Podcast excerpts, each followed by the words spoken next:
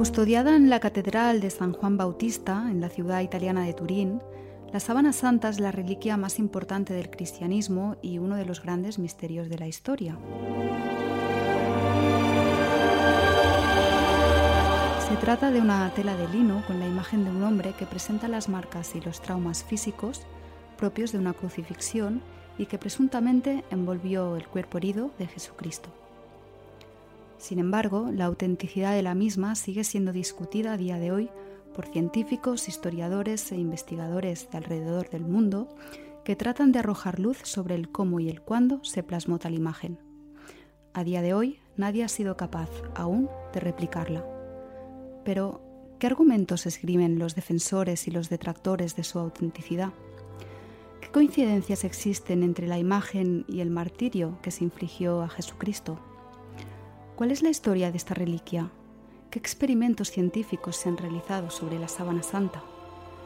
Para responder a estas y otras cuestiones tenemos con nosotros a Joseph Ben Levi, teólogo diplomado en Hasbara, presidente de Tarbut Sefarat Zalou, miembro del Centro Español de Sindonología, historiador y escritor.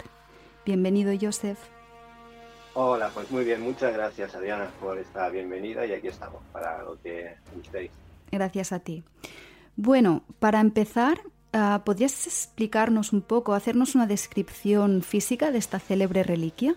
Bueno, pues la descripción es un lino, es una tela de lino, en este caso estaríamos hablando de, de una mortaja que mediría 4,42 eh, por un metro 14 y tendríamos plasmado en la tela el, cuerpo, la parte frontal y dorsal del cuerpo de un martirizado, de un torturado, de una, de una persona que, tiene todos los indicios de, haber pasado por la crucifixión y los mismos traumas que aparece con Jesús Aminazrat, con Jesús de Nazaret en los Evangelios. De hecho, a la hora de analizar científicamente la sábana santa es necesario, si mal no tengo entendido, la intervención de médicos forenses, ¿no? que comparen las señales que aparecen en la misma con este suplicio físico ¿no? al que se sometió a Jesús o a Josué. ¿Qué se concluye, eh, Joseph, desde esta perspectiva forense? Bien, pues desde la perspectiva forense, eh, los médicos que han estado interviniendo eh, pues concluyen que la persona que estuvo allí reúne todos los requisitos y condicionantes que aparecen en los evangelios eh, en la cuestión de las torturas. Eh, estamos viendo que aparece una figura, que luego si quieres podemos hablar acerca de la imagen. entonces, en esa imagen de la tela ah, vemos que aparece una persona latigada por, por delante y por detrás, todo el cuerpo Em, con 150 latigazos. Y son 150 latigazos que hay que multiplicar por 6. ¿eh? Entonces, em, ¿por qué por 6? Porque el látigo que se utilizaba, que era un flagrum taxilatum, que se descubrió el siglo pasado en, la ciudad, en las ciudades de Pompeya y Herculano, eh, pues tenía tres correas y al final de cada correa eh, tenía eh, dos bolitas de plomo. Es decir, aquella persona recibió unos 900 impactos directos de, canicas de plomo, por así decirlo, que, iban lacerando la piel y, todo eso aparece reflejado perfectamente en, la tela.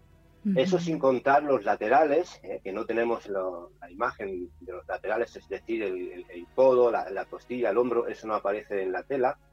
Eh, yo, por en mi opinión personal, porque yo creo que la tela de alguna manera se abrió en el momento de producirse la imagen.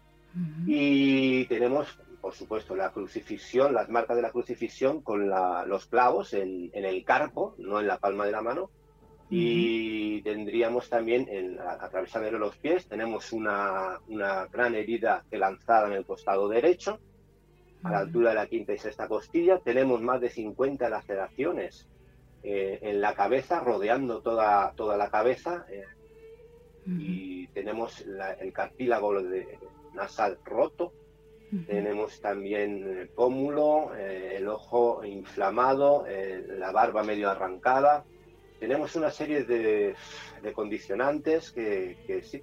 Y aparte, los médicos forenses han visto que hay sangre arterial y venosa, también sangre cadavérica eh, es sangre auténtica, además es sangre del tipo AB positivo, que es típica de los judíos eh, yemeníes que no, que no, no, suelen cruzarse con otras etnias. Eh, en fin, hay una serie de condicionantes que sí, en el sentido forense y biológico del cuerpo y de la, la fisiología, de, todo lo que hay, hay sudor, hay, hay trocitos de carne, hay eh, glóbulos rojos, hay en la sangre también, que se ha visto, hay un exceso de bilirrubina, que eso implica que la persona eh, torturada pues eh, sufrió muchísimo, tuvo un gran estrés y, bueno, es, es, impresionante, reúne esos condicionantes. Sí. De hecho, a lo largo de la historia, la crucifixión de Jesús ha sido representada en miles y miles de ocasiones, ¿no? Sin embargo, por lo visto, aparecen en estas representaciones errores recurrentes en relación a cómo se sucedieron los hechos en realidad, o si más no, respecto a algunos de los detalles del, martirio. Ahora comentabas, ¿no?, respecto de las palmas de las manos.